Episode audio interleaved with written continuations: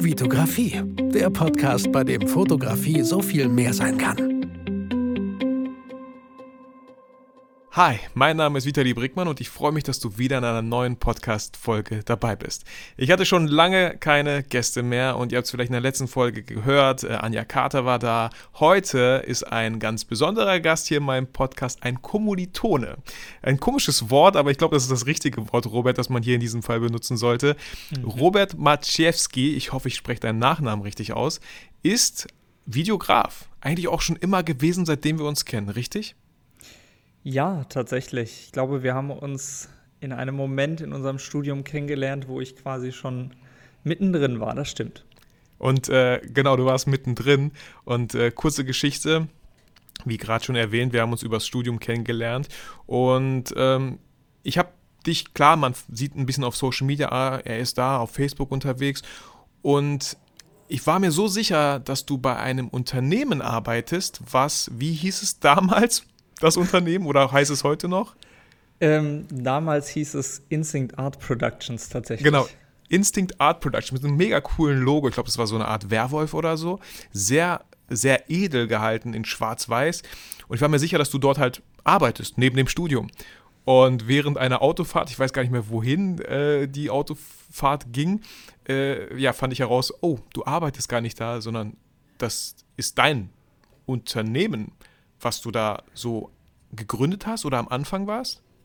Ja, richtig. Ich hatte das ähm, noch vor meinem Studium tatsächlich gegründet, ähm, weil ich mir irgendwann gesagt habe, ich möchte mein Hobby, meine Leidenschaft auch einfach zum Beruf machen. Und äh, kleiner Hintergrund dazu auch, ähm, wir haben ja beide in einer relativ kleinen Stadt studiert ähm, und gerade so in, in kleineren Orten kam es mir schon damals immer so vor, als würden die Firmen es eher toll finden, wenn man ein äh, Unternehmen engagiert, anstatt einzelne Personen. Weil wenn man da mhm. auftritt und sagt, hey, ich bin Robert, Student, äh, ich mache euch hier einen Film, kommt das nicht so cool an wie, ähm, hey, ich bin äh, Unternehmer ähm, und Teil der Instinct Art Productions. Äh, scheint ja bei dir funktioniert zu haben. Ja, äh, also voll, voll interessant und voll cool, dass du damals schon wirklich viel, viel weiter warst in dem Bereich wie ich. Äh, ich habe ja, weißt du, ich sage ja mal, wenn Leute nicht wissen, was sie nach dem Abitur machen wollen, gehen die erstmal studieren. So ganz war es bei mir jetzt nicht. Ich wollte schon definitiv Medienproduktion, aber ich war da so sehr offen für vieles noch, was passieren könnte. Ich habe mich da noch gar nicht so festgelegt. Ich wusste nur, ich will jetzt nicht unbedingt das Thema Fotografie hier in meinem Studium. Ich will halt neue Sachen lernen.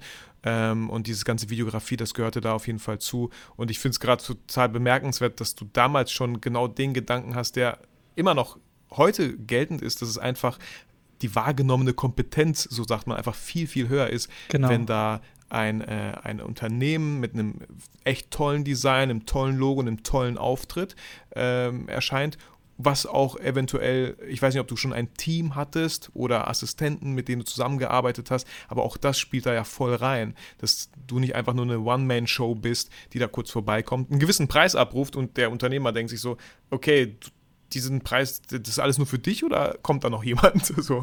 Ja, richtig, richtig.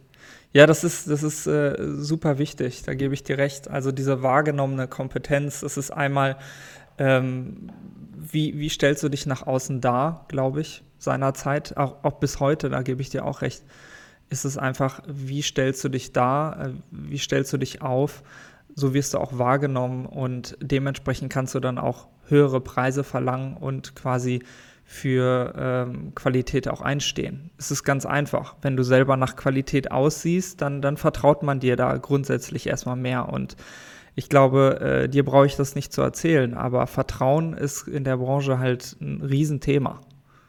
Voll. Und dieses Vertrauen zu missbrauchen ist dann halt auch leider ein Riesenthema, wenn das sich halt rumspricht. Und äh, Unternehmer, äh, Spoiler an der Stelle, kennen halt andere Unternehmer, die dich dann vielleicht nicht buchen, weil einfach da irgendwie die Qualität vielleicht nicht gestimmt hat. Ja, okay, dann ist halt irgendwie die wahrgenommene Kompetenz erstmal gut, aber wenn dahinter natürlich die Qualität nicht steht oder äh, einfach enttäuschend ist, ähm, wie, wie, wie, wie müsste man da, Robert, aufpassen, dass man vielleicht nicht zu viel verspricht, was man eigentlich gar nicht einhalten kann? Oh, das ist natürlich ein schwieriges Thema. Ich glaube, ähm, jeder von uns, der an dem Punkt ist, der sagt, ähm, ich, ich möchte in diese Branche einsteigen oder ich bin mitten dabei und möchte mich weiterentwickeln, der möchte diese Grenzen natürlich auch gerne ausreizen und sagen, ich möchte mal den nächsten Step gehen und mehr Geld verlangen, um halt auch ein größeres Projekt umzusetzen. Dabei ist natürlich die Gefahr, dass man sich ein bisschen überschätzt. Aber da ist, glaube ich, einfach ein bisschen die, die äh, Sache gefragt, wen kennst du, wen kannst du fragen, wo kannst du dir vielleicht auch Tipps und Tricks mal reinholen ähm, von Kollegen, die vielleicht ähnliche Sachen schon mal umgesetzt haben. Ähm, das geht bis heute auch immer so weiter, wenn, wenn wir Projekte umsetzen, wo es dann plötzlich um ganz verrückte Sachen geht, wie ich war noch nie unter Wasser. So, der Kunde möchte aber unbedingt einen Unterwassershot haben. Dann würde ich jetzt auf gar keinen Fall sagen, hey, natürlich, lass uns das einfach machen. So, das geht nicht. Da holst du dir die Expertise rein und informierst dich halt ganz lange, bis du wirklich sagen kannst, ähm, ich kriege das hin oder, und das muss man sich dann auch ganz ehrlich eingestehen, sagen, nee, da hole ich mir vielleicht nochmal einen Kollegen ran, der nur dafür da ist, das auch umzusetzen. Ja, voll, ähm, was ja auch gar nicht irgendwie widersprüchlich ist, sondern eher so, äh, erstens, wir haben die Ehrlichkeit so, äh, ganz klar, äh, ich kann das nicht, aber ich kenne jemanden, der kann das. Ganz Allein genau. das ist ja auch schon voll viel wert. Ne? Und deswegen ist es halt, glaube ich, nie verkehrt, wirklich sein Netzwerk einfach zu erweitern und nicht diese Angst zu haben, ja, ich brauche doch jetzt nicht noch weitere Fotografen und Videografen zu kennen, die mir meine Jobs klauen können. Das macht doch gar keinen Sinn, wenn mhm. ich habe ja, die buchen ja mich. Nein, aber vielleicht hat der Fotograf einfach schon mal ein Unterwassershooting gemacht und es ist einfach eine Win-Win-Win-Situation für jeden, wenn man sagen kann, ich kenne da einen, er kann das und das Produkt am Ende ist wirklich da, und zwar unter Wassershooting zum Beispiel. Ja, und da muss man, da muss man einfach ganz ehrlich zueinander sein. Ne? Man möchte dem Kunden jetzt, wie du, gesagt, du schon gesagt hast, nichts versprechen, was man nicht halten kann. Und ähm, ist doch wunderbar, wenn man sich da dann Expertise reinholen kann. Unterwasserfilm oder Fotografieren ist jetzt sehr weit hergeholt, aber es fängt ja schon bei Drohnenschüssen an. Also so ja. viele Leute, die ich kenne, die sagen, klar, ich habe eine Drohne, aber der Kunde erwartet vielleicht eine ganz andere Qualität und dann muss man auch selber sagen, ähm, habe ich denn jetzt wirklich Stunden über Stunden Erfahrung mit Drohnen und äh, bin da total der Profi oder gibt es Leute, die so crazy gut sind, dass ich einfach mehr, einen größeren Benefit davon habe, diese Person dafür zu zahlen, dass ich sein Footage in meinem Film verkaufen kann, ähm, dann habe ich zwar unterm Strich jetzt mal, wenn man redet man ja ungern drüber, aber ein bisschen weniger Geld in der Tasche hat, aber dafür eine Expertise plötzlich in seinem Portfolio, wo dann der nächste Kunde sagt, ey, ihr habt da doch auch so geile Schüsse mit drin gehabt und das ganze Ding war super rund und qualitativ total hochwertig und dann endet man halt, so wie du gesagt hast, in einer Win-Win-Win-Situation. Jeder hat was davon. Ja, voll. Und ich glaube, ist ja auch nicht verkehrt, dem Kunden zu sagen, äh, okay, wir können Drohnenschüsse machen, wir können sie so machen, so zu meinem gewissen Level halt so. Wir können aber auch noch eine Schippe drauflegen. Das kommt halt auf ihr Budget an und wir engagieren jemanden, der da absoluter Experte drin ist. Also ich glaube, oder wie siehst du das, Robert? Es wäre auch, glaube ich, völlig in Ordnung, so dann ehrlich zu sein und dem, dem Kunden halt die Möglichkeit zu geben, damit er dann später nicht sagen kann, oh, ich hätte gedacht, das wäre was viel krasseres geworden. Ja, das machen wir sogar gar nicht äh, so selten. Also momentan wenn wir größere Projekte haben und ähm, wir, wir sagen, wir verkaufen Kameramänner oder, oder Regisseure mit, dann ist es auch immer so, dass dann ab und zu das Portfolio von dem Drohnenoperator mitgeschickt wird und gesagt wird, gut, wir decken jetzt natürlich mit unserem Kameramann das alles ab, aber hier habt ihr zum Beispiel auch nochmal zwei Drohnenoperator zur Auswahl. Ähm, das sind unsere Favoriten, mit denen haben wir schon mal gearbeitet oder mit denen ähm, wollten wir schon mal arbeiten. Wir haben gute Erfahrungen mit denen gemacht. Ähm, hier guckt euch die mal an, die würden wir für dieses Projekt auch ans Boot holen können. Und dann manchmal sogar dem Kunden, ähm, wenn das natürlich irgendwie passend ist, einfach die Auswahl geben. Hey, welcher Stil gefällt euch mehr? Äh, dann nehmen wir entweder den oder den. Oder mhm. manchmal ist es auch so, ähm, der, ist, der ist ein bisschen günstiger ähm, der hat dafür eine, eine bessere Kamera. Ähm, mhm. Tausend Faktoren. Ja, und ähm, wir sind jetzt voll auch im Thema drin, aber was mhm. mich eigentlich immer wieder interessiert, und ich glaube, wir haben im Studium auch nie darüber gesprochen, wie hat bei dir das Ganze angefangen mit der Videografie? War es erst irgendwie die Fotografie? Äh, was, was waren das für erste Clips? Wann hast du die Kamera in die Hand genommen und gesagt, so, ich probiere das jetzt mal aus und es macht mir irgendwie Spaß? Ja, ähm, tatsächlich gab es, glaube ich, nie so diesen einen Moment, wo man ganz romantisch erzählen kann. ähm, boah, Schade. dann bin ich morgens aufgewacht und ich wusste, was mein Lebensplan ist. Schade, ich mache die Flasche Wein wieder zu. ja, das ist immer so die Vorstellung. Aber ähm, ich sag mal, wie, wie, wie jeder junger äh, Mensch war ich so ein bisschen in der Findungsphase und ich war immer jemand, der viel Kreatives gemacht hat, sei es Schreiben, ähm, Fotos seinerzeit tatsächlich auch viel zeichnen. Das war also schon immer irgendwo in mir drin und ich glaube, das ist auch relativ wichtig, dass man Lust hat am Kreieren. Ähm, und bei mir war es dann so, dass ich angefangen hatte mit, mit äh, viel Arbeiten im Theater, um das Theater herum hatte damals auch die Chance, ähm, in einem zweimonatigen Aufenthalt in Chicago tatsächlich auch viel im Theater zu arbeiten. Da bin ich über Zufall reingerutscht und habe die Zeit genutzt, um zu schreiben, weil ich sagte, ich habe selber Lust, was zu kreieren. Also schreiben schon in Form ähm, eines, ja, eines Stücks, eines Drehbuchs, eines genau. Stücks. Hm. Genau. Ähm, weil ich gesagt habe, ähm, ich kann als, als angehender Schauspieler gar nicht darauf warten, ähm, dass mir irgendwer Filme zuschiebt. Ich muss das selber machen. Äh, du hast einen Spielfilm produziert. Wann war das? War das vor dem Studium, nach dem Studium? Tatsächlich vor dem Studium. Also ich habe mir das ähm, zur Brust genommen dann in meiner Abiturzeit, als ich gerade dabei war, die Schule abzuschließen ähm, und long story short, ähm, dieser Film, der hat es nie bis in die letzte Phase geschafft. Wir oh, haben, schade. Ja, total schade. Aber ähm, ich habe das immer so als meine kleine Filmschule gesehen. Mhm, voll. Weil ich quasi über einen Zeitraum von drei Jahren eigentlich jedes Wochenende damit verbracht habe, äh, Kostümdesigns zu entwerfen, die zu, die dann auch zu schneidern, schneidern zu lassen, Requisiten herzustellen, Locations zu scouten, Storyboards zu schreiben, das Drehbuch zu verändern, zu casten und, und, und. Ähm, also, und es gibt keine Möglichkeit, das so ein bisschen wenigstens abzuschließen, so ähm, es gibt Footage, das man auch durchaus nutzen kann, aber man kann es nicht in einen zusammenhängenden Film mhm. bringen, leider. Ey, vielleicht kannst du daraus irgendwie so eine Serie machen mit mehreren kleinen zusammenhängenden Zeilen oder so. Das ist, das ist eine gute Idee. Ja, äh, ja. Äh, mal gucken. Also das, Voll das, verrückt. Die Idee existiert noch und äh, teilweise existiert ja noch Footage ähm, von meinen Freunden, als sie alle noch 18 waren. Das ja, äh, ist auch cool. sehr interessant, immer wieder eine Zeitreise dahin zurückzugehen, sich das mal anzugucken. Voll. Aber ähm, mir war gar nicht klar, Robert, ganz kurz, mir war gar nicht klar, dass wir so einen Background haben, äh, wegen, wegen der Schauspiel, Schauspielerei. Ich weiß nicht, ob du es wusstest, ich war ja vor dem Studium vier Jahre in Köln, habe da eine Schauspielausbildung gemacht an der Arturo. Ähm, und da habe ich halt angefangen, Schauspieler so zu fotografieren. Ähm, weil, weil mein Sohn geboren wurde, deswegen habe ich mir eine Kamera geholt. Mhm. Ähm, deswegen habe ich mich damit beschäftigt. Und ich fand das ganze Thema Videografie halt auch irgendwann spannend.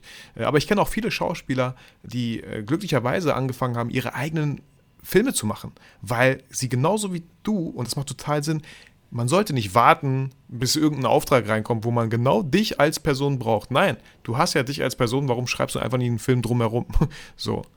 Ganz genau. Ich glaube, das ist auch ein wichtiges Element generell in der Branche. Also dieses, dieses Warten und dann teilweise, weiß ich nicht, ähm, daran versinken, dass einen niemand haben möchte oder dass man irgendwie auf der Stelle tritt und nicht weiterkommt.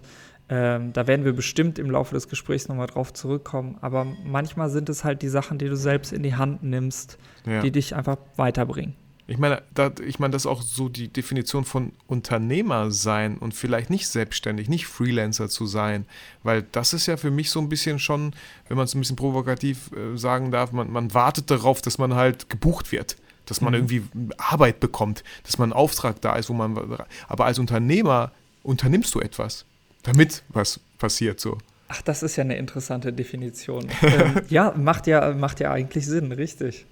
Ja, ja, cool. Und ähm, warum das Studium damals? Was hast du dir dadurch erhofft? Warum? Wie kamst du drauf? Ähm, dazu als Hintergrund, ich komme aus einer sehr konservativen Familie, polnischen Familie. Ähm, für uns war das Studium das Nonplusultra. Du musst mhm. studieren, um etwas zu werden. Ähm, und seinerzeit habe ich tatsächlich eigentlich versucht, auf die Filmhochschulen zu kommen mhm. und dort irgendwie Fuß zu fassen. Ich habe es versucht mit der Regie und mit der äh, mit Kamera äh, und wurde tatsächlich ähm, einige Male eingeladen, aber habe es nie auf die Schulen geschafft. Ähm, währenddessen habe ich dann ein anderes Studium auch schon angefangen in Paderborn. Das hat mich also schon mal in die Gegend gebracht, wo mhm. wir uns dann später auch kennengelernt hatten. Was heißt in die Gegend gebracht? Äh, wo kamst du denn eigentlich her? Ursprünglich komme ich aus dem Sauerland. Mhm.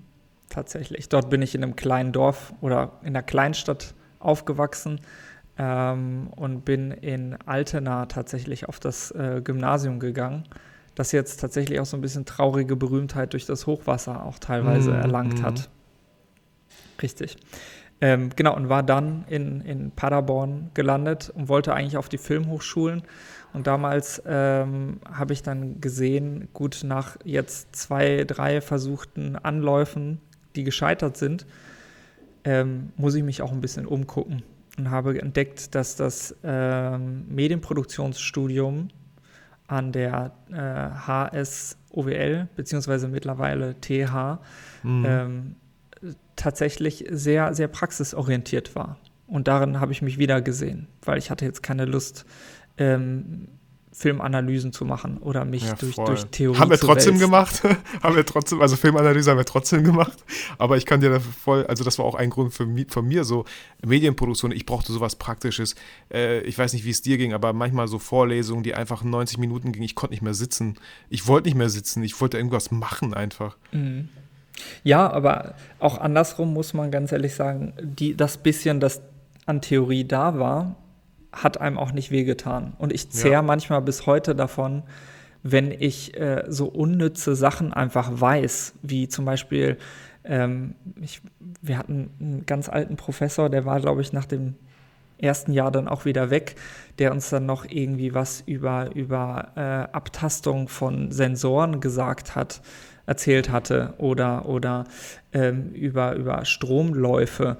Ähm, das sind Sachen, die holen dich dann Jahre später bei irgendeiner speziellen Frage am Set wieder ein und dann bist du plötzlich in der Situation, dass du der Einzige im Raum bist, der das zufälligerweise weiß und deswegen vielleicht auch eine Lösung wegen irgendeines Problems hat. Ja. Ja, cool. Ja, voll, voll. Ähm, ich, ich, mir fällt gerade der Name des Professors nicht an, aber was ich da auch mitgenommen habe, war, dass man, wenn man zum Beispiel an einem Set ist, und ich bin selten mit so großen Sachen an einem Set, also da bewundere ich dich und ich glaube, das ist auch echt cool, einfach mit einem Team an einem Set zu sein. Du, wenn ich dich beobachte, so auf Social Media, da kannst du auch gleich mal gerne so ein bisschen erwähnen, was für große Projekte, du hast krasse Kunden, also es sieht einfach auch unglaublich hochwertig aus. Ich glaube, deine Sachen, wenn ich die im Fernsehen äh, sehen würde, habe ich teilweise wahrscheinlich vielleicht sogar schon im Fernsehen gesehen. Ich weiß es gerade nicht. Kannst du uns gleich da gerne mal abholen. Aber Wirklich? wenn ich eins gelernt habe aus diesen Vorlesungen, da war, wenn du Licht aufbaust, ja, guck, ob genug Strom vorhanden ist, guck, ob, ob du diese Glühbirnen da überhaupt wegen der Wattleistung und so, dass dir das nicht alles so durchbrennt. Ne, das ist mir Richtig. noch irgendwie so in Erinnerung geblieben. So. Deswegen äh, bin ich immer mit leichtem Gepäck unterwegs. Nee, das ist, das ist auch gut so. Also wenn man da ähm, keine Ahnung von hat, da, das würde ich auch jedem gerne irgendwie ans Herz legen, äh, lieber immer zweimal nachfragen und sich informieren. Man unterschätzt das so, weil man sagt, hey, guck mal, es gibt hier Apertures und die sind total günstig, die kannst du überall mitnehmen und mhm. hier noch eine HMI und das, das und dann steckst du alles irgendwie an, an eine Steckerleiste, an eine 240 Volt äh, Steckdose und dann knallt dir das Ding irgendwie um die Ohren. Das kann ganz schön mhm. gefährlich werden. Ähm, also da auch immer gerne gut informieren. Und die Information, muss man ja auch ganz ehrlich sagen, die gibt es für jeden ja. Interessierten auch im Internet, ne? Ja, voll. Deswegen immer, immer einmal nachlesen. Aber ja, das sind so, so Kleinigkeiten, die hat man dann auch in der Theorie mitgenommen in unserem Studium und im Endeffekt ähm, gar nicht so schlecht. Ja, voll. Nimm uns doch mal mit, so, was sind aktuelle Projekte, was sind so vergangene Projekte, große Projekte, kleine Projekte? Wo, wo hältst du dich auf? Was passiert bei dir so? Ähm, ja, ich kann ja anfangen. Also nach dem Studium äh, war ich erstmal noch eine Zeit lang äh, selbstständig, war dann ja auch im, im Raum Bielefeld noch unterwegs und habe dann ein Jobangebot bekommen äh, in Hamburg und bin mittlerweile tätig als äh, Creative Lead bei der Virus, die mhm. als äh, Teil der Markenfilm Crossing ähm, Werbefilme produziert. Also das ist so unser Spezialgebiet. Cool. Das bedeutet, was überhaupt nicht schlimm ist, aber du bist jetzt nicht mehr selbstständig, du bist Teil eines großen Teams. Richtig. Ich bin cool. Teil eines großen Teams. Ähm, wir schreiben uns vor allem auf die Brust, dass wir entgegen einer normalen Filmproduktion halt eine eigenständige Kreativabteilung äh, haben, was auch nicht immer so üblich ist, aber immer, immer moderner wird. Ähm, und wir können neben der normalen Produktionsleistung halt auch einfach selber kreative Konzepte äh, umsetzen, vorschlagen und auch betreuen. Das wäre dann in dem Fall tatsächlich mein Job. Ja, ich finde das, find das mega cool. Du hast jetzt beide Seiten mal kennengelernt. So, du warst eine echt lange Zeit auch selbstständig, musst dich selber um gewisse Sachen kümmern. Jetzt bist du Teil eines Teams, wo gewisse Sachen, auf die du bestenfalls keinen Bock hast, einfach auch übernommen werden. Ähm, kannst du einfach mal so sagen, was war an der Selbstständigkeit cool, was vermisst du jetzt, aber was ist jetzt cool und was willst du gar nicht mehr missen? Uh, schwierige Frage. Ähm, ich muss ganz ehrlich sagen, ähm, die Selbstständigkeit ähm, bietet unheimlich viele Möglichkeiten.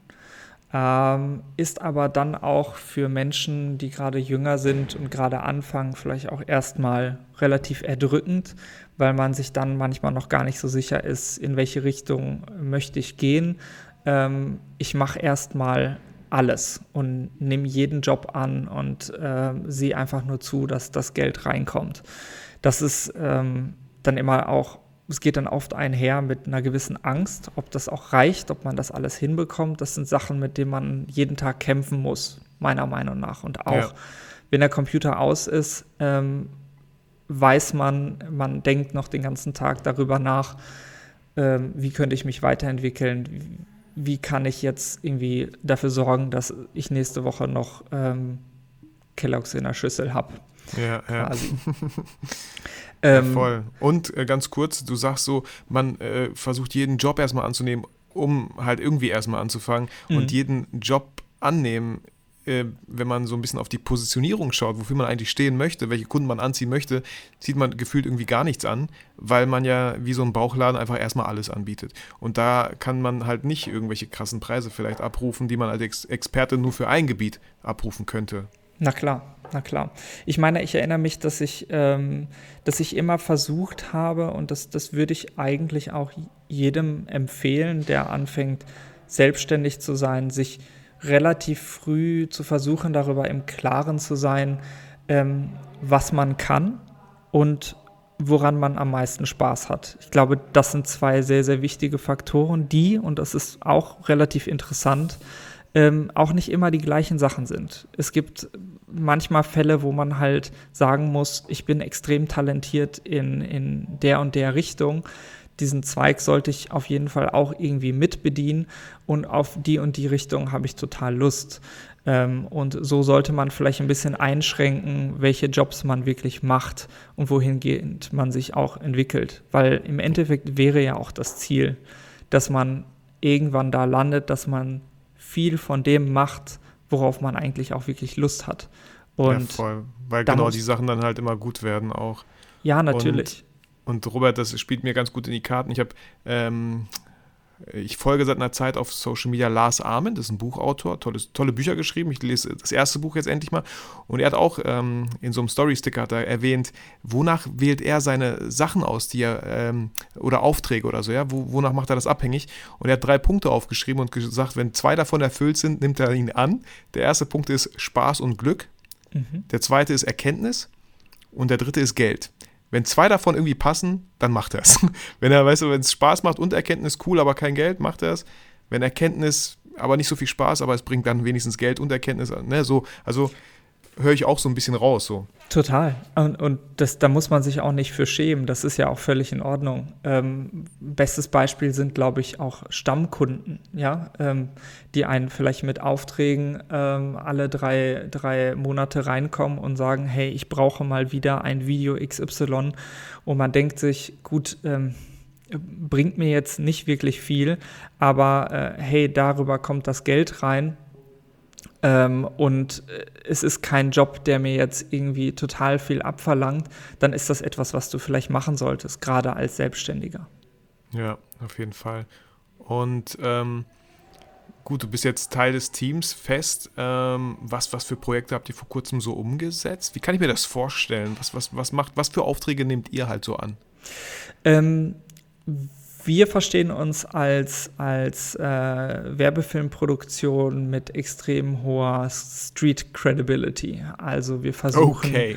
Ja, genau. Wir versuchen nicht die ganz großen Kampagnen von, äh, von Edeka und McDonalds oder Audi äh, zu bespielen, äh, mhm. die jetzt Multimillionenprojekte sind und nur auf Hochglanz abzielen, sondern wir versuchen eher in diese Zwischenphase zu gehen, wo man sagt, ähm, schau mal, wir können qualitativ hochwertigen Content liefern, ohne dass ihr dafür Millionenbeträge auf den Tisch äh, packen müsst, weil wir verstanden haben, dass die Branche sich weiterentwickelt hat, mhm. es Leute wie, äh, wie dich und mich gibt, die eventuell einfach mehr Sachen gleichzeitig können und dadurch auch nicht weniger qualifiziert sind unbedingt. Mhm sondern dadurch vielleicht auch so ein bisschen das Verständnis dafür haben, dass man jetzt nicht immer 30 Mann am Set braucht, um eben ein, ein schönes Bild von einem Auto zu, zu machen.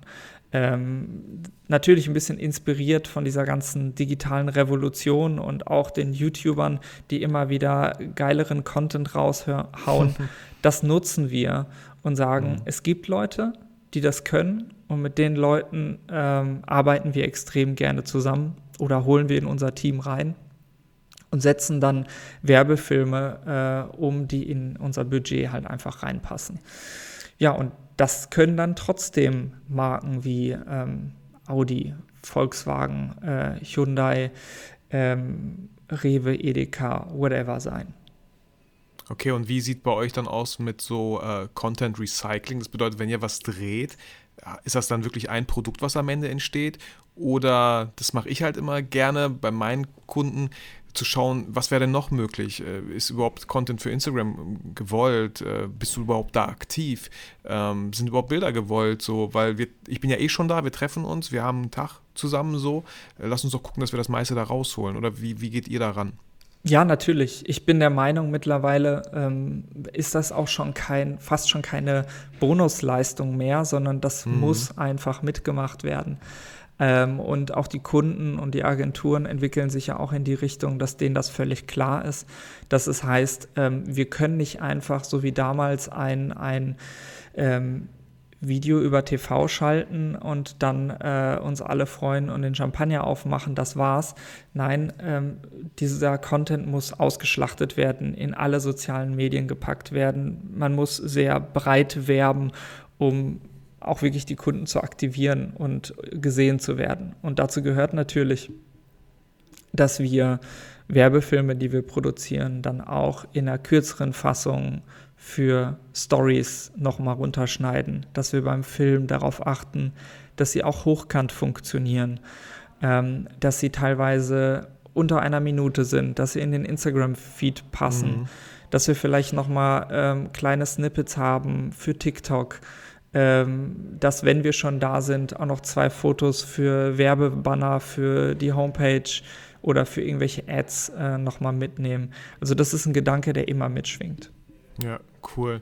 Und ähm, als Selbstständiger ist ja das, das unattraktivste Thema ist ja immer so eine, so eine die Kaltakquise oder Akquise Kunden, ja. Wir haben schon mhm. vorhin gesagt, es bringt absolut nichts, wenn man einfach wartet und äh, ja, man hat jetzt eine Homepage und jetzt muss ich nur noch warten, dass Leute mich über die Homepage finden und mich dann halt buchen. Man muss da selber schon aktiv werden. Wie ist es jetzt bei dir, äh, bei euch als Team? Da kann ich mir sehr gut vorstellen, da gibt es natürlich einen Vertrieb, da gibt es Leute, die sich genau darum kümmern. Nee, tatsächlich nicht. Wir sind relativ klein. Also ähm, unser Team besteht aus äh, unter zehn Leuten, mhm. wovon über die Hälfte halt äh, Producer oder Assistenten sind. Ähm, wir kümmern uns in Richtung Akquise teilweise auch darum, dass wir die Leute auch wirklich direkt ansprechen, wenn wir eine Idee haben. Oder mittlerweile haben wir eine gewisse Reputation in Hamburg so dass wir dort auch einfach angesprochen werden. Also mhm. dann heißt es wirklich, hey, wir haben doch mal mit euch Projekt y, XY gemacht und die Anfragen kommen dann entweder direkt vom Kunden oder von den Agenturen, mit denen wir zusammenarbeiten. Ja, cool. Und ich kann mir auch jetzt äh, vielleicht vorstellen, so klar, ihr, ihr macht Projekte, die Kunden buchen euch, ähm, ein Projekt nach dem anderen. Findest du noch Zeit vielleicht für, ja, wie sagt man, freie Projekte, Projekte, auf die du Bock hast? Vermisst du etwas oder bist du irgendwie so, ja, das sind alles coole Projekte, die wir haben. Ich brauche keine freien Projekte, weil mir das alles Spaß macht. Oder, oder schwingt da so ein bisschen immer noch so etwas mit, wo du das Gefühl hast, ähm, ja, ich glaube, ich will einfach mal meinen eigenen Shit auch mal wieder machen. Das ist immer wieder ein äh, Hin und Her natürlich. Also man muss sagen, es gibt eine Zeiten, die, die laufen so gut, da hast du so coole Projekte. Gerade als Kreativer hat man natürlich immer wieder Lust, neue Sachen auszuprobieren, wo man dann sagt, ähm, das läuft total geil, ich brauche nichts anderes, ich bin total ausgelastet. Äh, aber egal, ob du selbstständig bist oder in einem Team arbeitest, äh, gibt es auch immer wieder Zeiten, die nur gefüllt werden mit den, ich, ich nenne das mal so Brotjobs. Ja, mhm. ich, ich glaube, das mhm. kennst du auch. Das sind dann halt, was weiß ich, äh, Stammkunden, die kommen ähm, oder, oder Videos, äh, die dir jetzt nicht so viel abverlangen als Kreativer. Ähm, auch davon gibt es Zeiten. Und dann ist es immer wieder ganz toll, ähm, die Möglichkeit zu bekommen, und die haben wir hier auch, und das versuchen wir auch immer wieder mal durchzusetzen, freie Projekte einfach selbstständig anzustoßen und zu sagen, wir, ähm, wir machen etwas aus eigener Energie, weil wir Lust dazu haben. Ähm, das kann alle möglichen Formen haben, sei es irgendwie kurze ähm, Kurzfilme, ähm, Modefilme oder ähm, teilweise auch einfach Spec-Spots. Also, ja, und ich ähm, glaube, ich höre auch so ein bisschen raus, man kann ja auch durch solche freien Projekte einfach mal das Portfolio erweitern und dann halt auch Kunden dann irgendwie zeigen, äh, ja, sowas können wir theoretisch auch machen. Haben wir, haben wir ja gerade gemacht, so zwar nicht für einen Kunden, nicht für einen speziellen Kunden, aber äh, ist uns ganz gut gelungen. Oder wenn man ähm, vielleicht auch Kunden hat, denen das wenigstens mal vorschlagen kann, dass man das in so eine Richtung macht, wo man, wo man einfach voll Bock hätte, mal sowas auszuprobieren.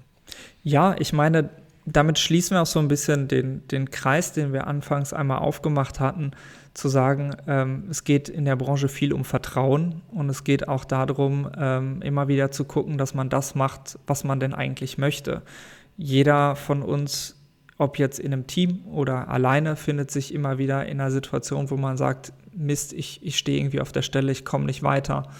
Was dann helfen kann, ist tatsächlich einfach zu sagen, ich habe eine gute Idee und ähm, lass mich die doch einfach mal produzieren. So, dann nimmst du entweder deine, ähm, nimmst du deine Freunde mit oder irgendwelche befreundeten Models, ähm, kratzt dir alles zusammen, was, was du hinbekommst an coolen Locations, Linsen, whatever you need und, und setzt diese Projekte einfach selbstständig um. Weil was damit dann passiert, ist, ähm, du wirst selber aktiv, du wirst kreativ, du testest dein Können auch nochmal, ob das, was du so gerne machen möchtest, ob du das denn auch wirklich hinbekommst. Ich meine, wie immer kann ich nur sagen, Übung macht den Meister. Und im besten Fall kommt dabei ein Produkt raus, bei dem du am Ende sagen kannst, geil, der Vitali oder der Robert, der kann anscheinend auch echt gut ähm, äh, Autos abfilmen, abfotografieren. Der kriegt das hin. Der weiß, wie er Models in der Wüste positionieren muss. Der weiß, wie man mit natürlichem Licht umgeht und, und, und. Ähm, und dann kann man so sein Portfolio nicht nur erweitern, sondern gewinnt dadurch automatisch das Vertrauen des Kunden, weil der wird dann immer, wenn er dann sagt, gut, ähm, ihr wollt hier meine Autos abfilmen oder ihr wollt meine Fabrikhalle äh, ein Image-Video machen. Hast du denn sowas schon mal gemacht? Ist mit mhm. einer der ersten Fragen, die immer kommen. Ja.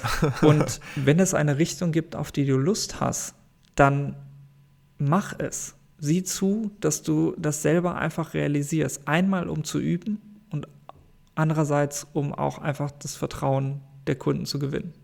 Ja, und nochmal, äh, um es ein bisschen zu ergänzen, das Coole daran an freien Projekten ist, ist gar kein Druck dahinter, theoretisch, also schon mal gar kein finanzieller Druck. Ihr habt niemandem irgendwas versprochen, dass irgendwas für einen gewissen Preis zustande kommt am Ende.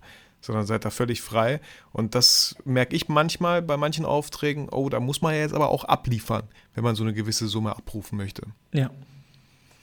Cool. Robert, du hast gerade schon irgendwie alles so schön zusammengefasst. Ich wollte eigentlich noch am Ende fragen, wenn jetzt hier so Videografen zuhören oder Leute, natürlich viele Fotografen, die aber so anfangen möchten wie mit Video, wo wir die vielleicht so ein bisschen durch das Gespräch jetzt anfixen konnten, da einfach selber mal aktiv zu werden. Was würdest du am Anfang, vielleicht drei, drei Schritte, drei Tipps, die du so raten würdest, wie könnte man anfangen, wenn man mit Videos so ein bisschen warm werden möchte?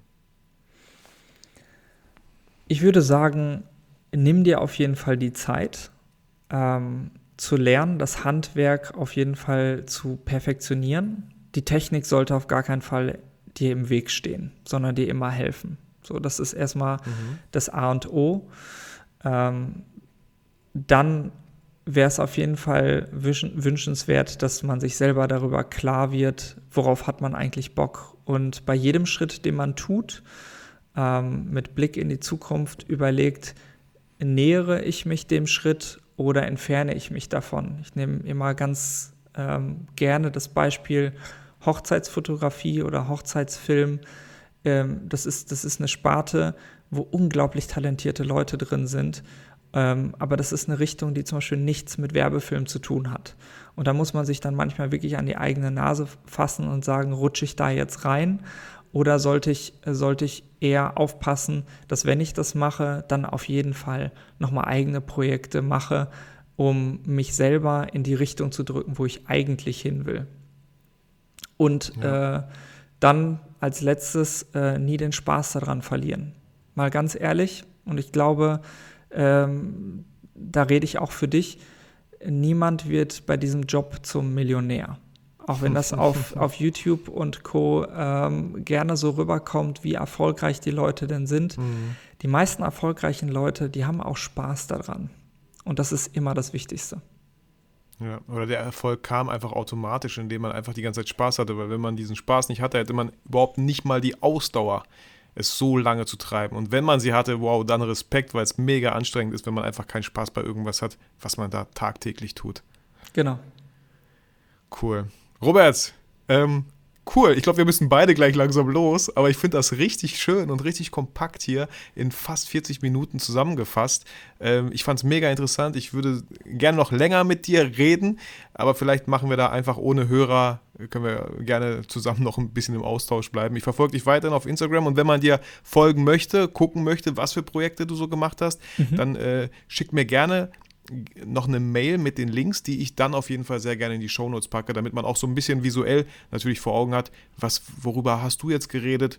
Vielleicht gibt es irgendwann auch einen Link zu deinem Spielfilm, äh, achteiligen, den du dann äh, am Ende produziert hast. Mal schauen. Also vielen, vielen Dank, dass du äh, hier auch deine Zeit geschenkt hast, mir und meinen Hörern und hier in meinem Podcast warst. Alles klar, sehr gerne, Vitali. Danke dir. Ja, danke auch dir, Robert. Mach's gut. Ciao, ciao. Bis dann. Ciao.